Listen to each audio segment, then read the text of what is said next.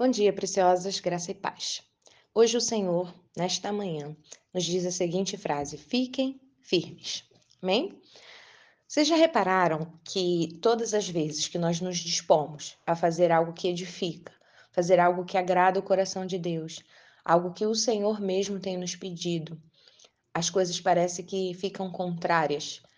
Circunstâncias começam a nos é, fazer duvidar do propósito pessoas se levantam, às vezes tribulações, contendas, calúnias se levantam contra nós.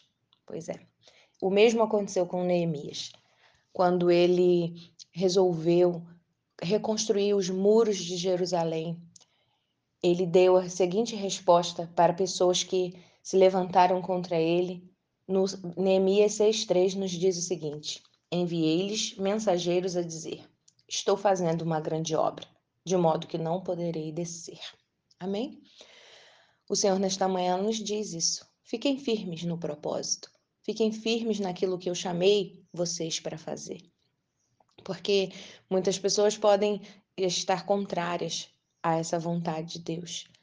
Muitas circunstâncias podem parecer é, um vento contrário àquilo que o Senhor mesmo tem colocado no nosso coração. Mas persevere, não desista. Não desista de nada daquilo que o Senhor mesmo te prometeu, daquilo que o Senhor colocou no seu coração para você fazer da melhor maneira. Continue fazendo, persevere.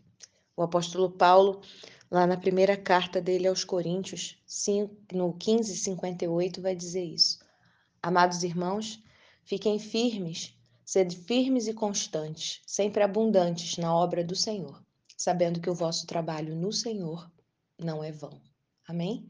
Se a nossa motivação, se o nosso coração está em fazer a vontade de Deus, se a nossa motivação está em agradar o coração dele, continuem, continuemos firmes, constantes, abundantes, porque o nosso trabalho não é vão no Senhor. Que o Senhor te abençoe com essa palavra, que ele te guarde, guarde a sua casa que você seja infinitamente abençoada por Ele. Fica na paz.